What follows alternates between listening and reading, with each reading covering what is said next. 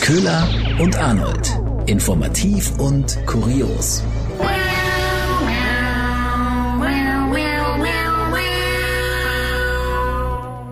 Hallo und herzlich willkommen zu einer neuen Folge Köhler und Arnold. Wir sind Nachrichtensprecherinnen. Hier aber nicht ganz so seriös wie sonst unterwegs und wir schauen wieder zurück auf die schönsten, spannendsten und äh, kuriosesten Sachen der vergangenen Woche, nicht wahr, Köhler? Absolut. Und die Woche war ja wirklich eine Woche der Studien. Es ist äh, unglaublich, oder? Wenn, wenn sonst nicht so viel irgendwie passiert, dann kommen auf jeden Fall irgendwie die Studien raus. Aber äh, bevor wir zu den Studien kommen, wir werden heute, glaube ich, immer mal so ein bisschen streuen. Mhm. Es, es gibt immer so, Studien machen immer Spaß, heißt es doch. ähm, kommen wir zu einem erschreckenden einer erschreckenden Mitteilung dieser Woche. Hm. Ähm, wir wissen ja, dass viele Branchen gebeutelt sind von Corona. Jetzt hat es auch die Taschentuchindustrie getroffen. Nein. Und jetzt wird man sich wahrscheinlich fragen, oder Köhler? Mhm. Warum? Richtig. Warum ausgerechnet die Taschentuchindustrie? ja, weil äh, die Schniefnasen sind einfach zurückgegangen. Wir sind so sauber unterwegs mit äh, Händewaschen und äh, mit der Maske. Keiner hat mehr Erkältungen und entsprechend haben die Leute im Herbst, äh, der große Taschentuchboom im Herbst ist ausgeblieben. Ja, verdammt. Und deshalb sind die Einsätze, äh, die Umsätze massiv zurückgegangen. Der Hersteller der von Tempo hat das gesagt. Es gibt aber, wir müssen uns noch keine Sorgen machen. Was jetzt ganz gut geht, ist ähm, zum Beispiel in der Box, hier Taschentücher in der Box. Ähm, weil die jeder immer mal gern so auf dem Tisch hat, um vielleicht mal schnell irgendwo drüber zu wischen. Mm, genau. An ich habe jetzt eher daran gedacht, dass einfach viele Menschen jetzt zu Hause sind und nichts zu tun haben abends. Aber gut. Und da die Taschentuchbox äußerst wichtig ist, ja, ähm, für was auch immer. Ähm, aber ansonsten immer, also Taschentücher mit dabei hat man anscheinend hauptsächlich nur noch, um ähm, Sachen nicht anfassen zu müssen. Also man braucht die anscheinend nur noch, um äh, eine Türklinke damit irgendwo in der Öffentlichkeit anzufassen. Dafür werden Taschentücher zum Mitnehmen halt gerade noch verwendet oder Aufzugknöpfe oder so zu drücken. Aber da benutzt man dann immer wieder dasselbe und dann, ja, Wahrscheinlich. Ja. Und, und du stopfst das wahrscheinlich auch so in die Manteltasche zu deiner, mhm. zu deiner Maske einfach dazu. Genau. Und dem das Handy. Ist, ja. ja. Man, man, macht da so, bildet so ein schönes Milieu, so ein schönes mhm. Virenmilieu in seiner Manteltasche. Mhm. Dann dürfen wir natürlich nicht vergessen, dass es ja auch Feuchttoilettentücher gibt mhm. von den ganzen Marken. Und die boomen auch gerade, ja? Die sind zumindest noch ein guter Zweig. Wir wissen ja alles, was um Toilettenpapier sich dreht, ist irgendwie heilig momentan. Ja, mhm. Braucht man. Und auch ein Strohhalm, an dem sich jetzt die Taschentuchindustrie noch klammert, ist die Heuschnupfensaison. Oh ja, die stimmt, stimmt. Die geht ja jetzt los. Apropos Heuschnupfen. Es gibt eine Studie, unter anderem der TU München und das vom Helmholtz-Zentrum, die untersucht hat, dass es einen Zusammenhang gibt zwischen dem Pollenflug und dem Risiko, sich mit Corona zu infizieren. Mhm. Also, weil ähm, durch den vielen Pollenflug sind auch alle Nicht-Allergiker etwas geschwächt in der Immunabwehr im ganzen Lungen-Bronchiensystem. Wir haben das untersucht in mehreren Ländern und immer wenn der Pollenflug extrem war, sind auch die Infektionszahlen extrem gestiegen. Und das hat für große Verwirrung gesorgt. Im Anschluss an die Veröffentlichung dieser Studie sind die Telefone heiß gelaufen an allen möglichen äh, allergischen Beratungsstellen, weil Allergiker große Sorgen hatten, was sie dann jetzt, äh, was sie dann jetzt machen müssen, was ist denn da jetzt los? Aber man muss dazu sagen, es ist jetzt erstmal eine Studie, die sieht, ah, okay, wenn viele Pollen geflogen sind, dann war das waren die Infektionszahlen teilweise auch hoch. Es wird aber auch bezweifelt, also Ursache, Wirkung. Also zum Beispiel gab es im Herbst ja auch eine große Welle, wo jetzt kein extremer Pollenflug verzeichnet wurde. Also alle Allergiker, die normal behandelt werden und so müssen sich jetzt auch keine Sorgen mehr machen, vor die Tür zu gehen und dann automatisch, sobald sie eine Frischluftwatschen ins Gesicht bekommen, äh, Corona zu bekommen. Aber es wurde eben in dieser Studie ein Zusammenhang festgestellt. Das schon mal die erste Studie. Wahnsinn. Direkt in den ersten Minuten schon wieder schlauer geworden. Das Unglaublich, ist, äh, schon so Kenne ich gar nicht von Infos. uns. ja, Wichtige Infos vor allem. wichtige Infos. Ja, ich habe auch die nächste äh, Schocknachricht der Woche mitgebracht und zwar Lieferando. Momentan ja unser Held in Anführungsstrichen der Restaurantbesuche. Man kann immerhin, man muss nicht jeden Tag selbst kochen, man kann sich ja auch was liefern lassen. Und Lieferando hat die Preise in ganz vielen Städten in Deutschland äh, fast verdoppelt.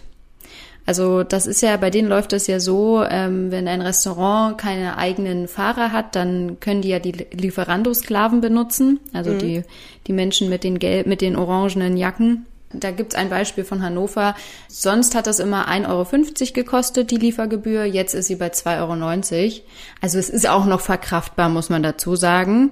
Aber wenn man sich halt überlegt, es kommt ja kaum was bei den Fahrern an, dann ist das natürlich schon wieder so eine Nummer, so, mm, ja, ich weiß jetzt nicht, ob das so toll ist.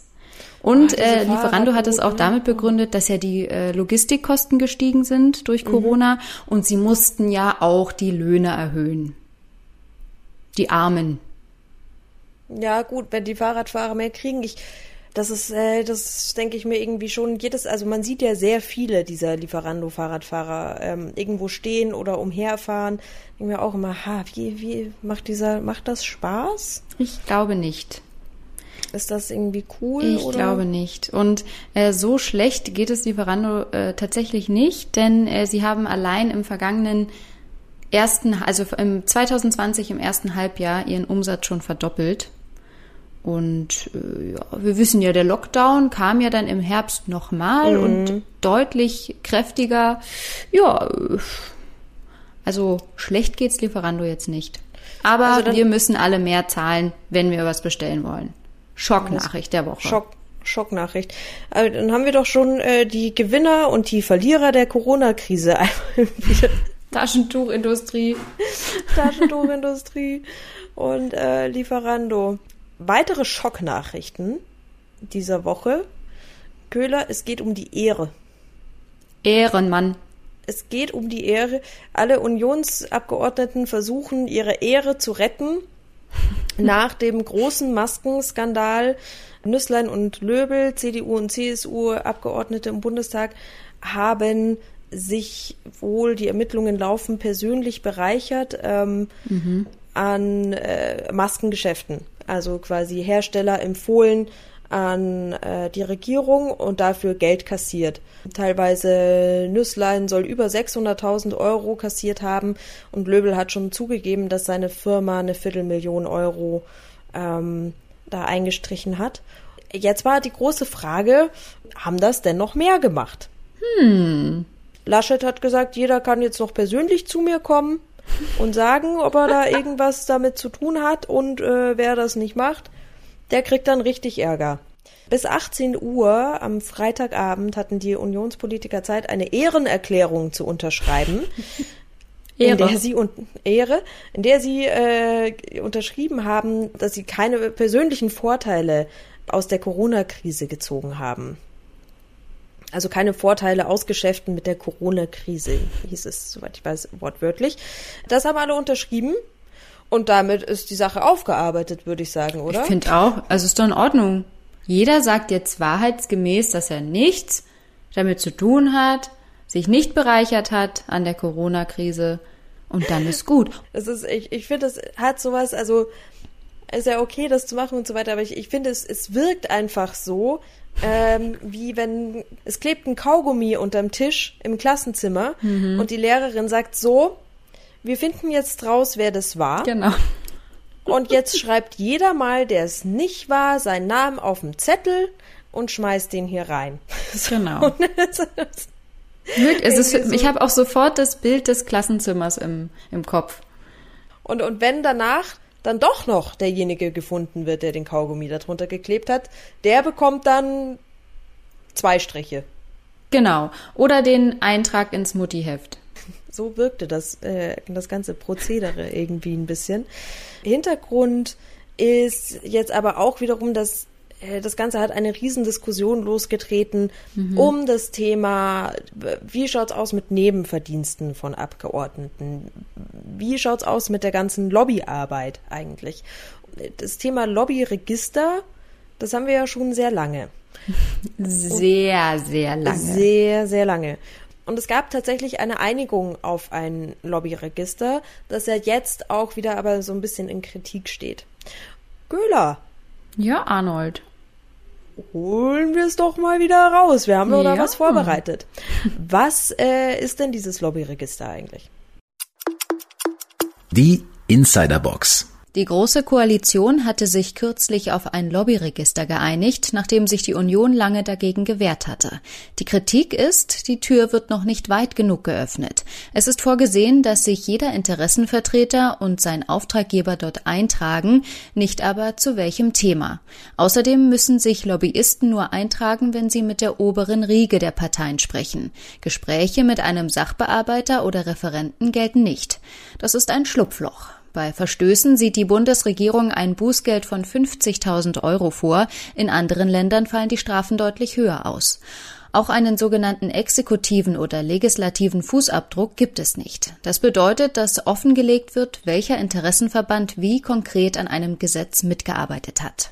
Gut, also Deutschland holt erstmal mit dem Lobbyregister, ähm, was es überall anders schon gibt, bei uns nicht, holt zum einen erstmal so ein bisschen, arbeitet da noch so ein bisschen was auf, zum einen, und mhm. zum anderen dieser Fußabdruck. Da ist jetzt eben die Rede davon, wenn es darum geht, inwiefern das Lobbyregister verschärft werden soll. Man sagt, okay, vielleicht sollte ja doch drin stehen, welcher äh, Interessensverband wie genau an einem Gesetz mitgearbeitet hat. Mhm. Also in dieser ganzen Diskussion geht es immer eben darum, okay, wie, wie transparent macht man das tatsächlich? Wie viel gibt man tatsächlich preis? Was bei äh, was Geldgrenzen angeht, was Zeitgrenzen angeht, was die getroffenen Personen und die genaue Bezeichnung angeht. das ist immer so, okay, wie, wie viel gibt man tatsächlich preis? Und äh, Gegner des äh, Lobbyregisters gibt's ja tatsächlich auch. Und ich finde auch die Begründung so schön. Äh, ich finde, das ist so, so eine, so eine Allwetterbegründung, warum man denn jetzt gegen ein Lobbyregister ist. Ja, unter anderem, muss man sagen, unter anderem die zusätzliche Bürokratie. Natürlich. also wenn dir sonst nichts einfällt, dann sag einfach die Bürokratie. Oder auch einfach übersetzt, das ist aber schon viel Arbeit auch. Ja, also das ist schon echt viel Aufwand, Leute. Wollt ihr das wirklich? Ja, genau. Ja, das Was ist denn eine so. Allwetterbegründung eigentlich, Köhler? Ich weiß nicht, ist mir gerade so eingefallen. Ich habe gerade rausgeguckt aus dem Fenster und dachte mir, wow, richtig scheiß Wetter. Ist auch, ist auch noch Klaus bei euch? Ja, ja, Klaus ist ja auch noch am Werk, du. Klaus. Servus, Klaus. Servus. Und ich finde, es, es wird direkt wieder Zeit für die nächste Studie. Oh ja, äh, gerne. Ja, ja, dann hau ich mal eine raus, auch diese Woche erschienen. Eine Studie zum Thema Rauchen aufhören. Ich glaube, hm. Arnold, da hast du auch deine Erfahrung mitgemacht, oder? Nicht nur eine, ja. Ja, re, re, ich, nicht noch Salz in die Wunde streuen. Ne? Aber ist vielleicht auch interessant für dich. Die Studie sagt, wer mit dem Rauchen aufhört, der tut nicht nur für seinen Körper was Gutes, sondern auch für seine Psyche. Denn tatsächlich. Bla, bla, zu viel Bürokratie. ja, tatsächlich, äh, ein internationales Forschungsnetzwerk äh, hat mal ein paar mhm. Studien verglichen. Also über 100 waren das und da ging es vor allem immer um die psychischen Veränderungen von Leuten, die mit dem Rauchen aufgehört haben. Und äh, diese Studien haben gezeigt, dass es weder depressiv macht, mit dem Rauchen aufzuhören, weil es tatsächlich genannte Ängste sind von Rauchern, eine Ausrede, warum man nicht aufhören möchte, ist, ich habe Angst, depressiv zu werden oder mhm. äh, sozial benachteiligt zu werden, weil Raucher bekanntlich ja gern draußen stehen und mit anderen Rauchern reden ist beides nicht der Fall. Im Gegenteil, du wirst nicht depressiv, sondern es werden auch noch positive Gefühle ausgeströmt, wenn du aufhörst mit dem Rauchen. Das Erfolgsgefühl. Genau. Ja, kann ich nachvollziehen, ist so. Ich war auch immer gern Nichtraucher eine Zeit lang. Aber irgendwann. Aber dann halt nicht mehr. aber dann halt nicht mehr. dann, äh, ich habe auch noch eine Studie zum Thema Suchtverhalten. Oh, passt ja aus gut. dieser Woche, ja. Es geht um das Thema Alkohol und in welchen Berufsgruppen besonders viel Alkohol getrunken wird. Mhm. Ähm, da ist eine Studie in der Fachzeitschrift BMC Public Health veröffentlicht worden, eine Studie aus Großbritannien. Lass mich kurz raten, besonders viel Alkohol getrunken wird in den Medien? Kommen hier jetzt äh, nicht vor. Au außer man spricht da von einem handwerklichen Beruf.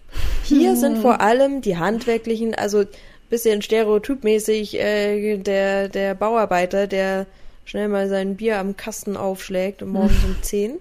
Ähm, also schon das zweite, dann natürlich morgens ja, um natürlich. 10. Hier ist so tatsächlich wenig überraschend auch die Gastwirte, hm. aber auch Stuckateure. Aha. Es ist alles mit ähm, Fassaden und äh, Innenwände verputzen und Aber auch Lüftungssysteme machen und äh, Wärmedämmen arbeiten und so. Da, also was ja auch in den handwerklichen Beruf einfach mhm. geht, da trinkt man anscheinend sehr viel. Es gibt aber auch einen Unterschied zwischen Männern und Frauen. Frauen äh, trinken vor allem viel, wenn sie leitende Funktionen haben. Also so äh, Frauen im Managementbereich. Mhm sind anscheinend auch nah am Glas. Mhm. Und eher wenig Alkohol wird getrunken in den Berufsgruppen, das fand ich auch sehr schön. Geistliche trinken mhm. anscheinend wenige, äh, trinken anscheinend wenig Alkohol. Ähm, und Städteplaner. Okay. Es ist so gut, dass wir Studien haben. Gott sei Dank. Gut, äh, dann war's das mit den Studien. Schon, dann würde ich doch direkt zu äh, Pannen oder Penen kommen. Eine Studie hätte ich noch. Nee. Also, du bist ja wirklich, also, also, du haust ja hier eine Studie nach der anderen raus. Was heißt ist ja eine? Einfach vielleicht auch einfach nur, es reicht ja auch bei Studien reicht's ja auch, wenn man einfach nur die Überschrift vorliest. Ja, absolut. Ähm, dann ist meistens alles gesagt. Das ist alles gesagt. Äh, alte Sonnencreme kann Krebs erregen. Gut.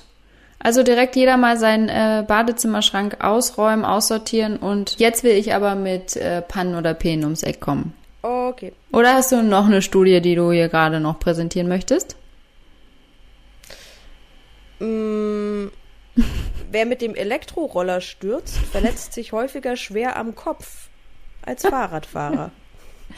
Oh Gott, also wirklich, haben die, haben die sich alle abgesprochen? Wir wollen unbedingt in dieser Woche unsere Studien rausballern. Ja. So, dann jetzt also, Pannen oder Penen? Endlich darf ich.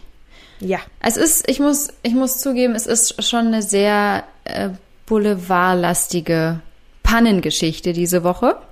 Mhm. Ganz frisch. Ich weiß nicht, ob du die Bildschlagzeile gesehen hast. Robert Geißen ist fälschlicherweise verhaftet worden. Okay, jetzt reden wir schon über die Geissens. Ja, sorry, genau. Sollen wir, so. sollen wir einfach gleich Tschüss sagen? Ja. Oder? so spannend war die Woche. Ich sag nur 5000 äh, Studien und Geißen ist festgenommen worden. Warum denn?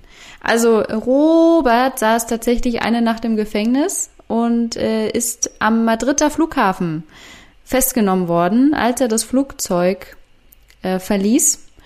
Und die Begründung war, äh, ja, äh, äh, sie haben irgendwas geklaut. Äh, ja, dann, also ist immer sehr schön, so ein Millionär, Milliardär, was ist er denn? Hat auf jeden Fall einen Haufen Geld. Finde ich schon spannend, was er dann da wohl geklaut haben könnte. Es stellte sich dann heraus, es war ein Versehen.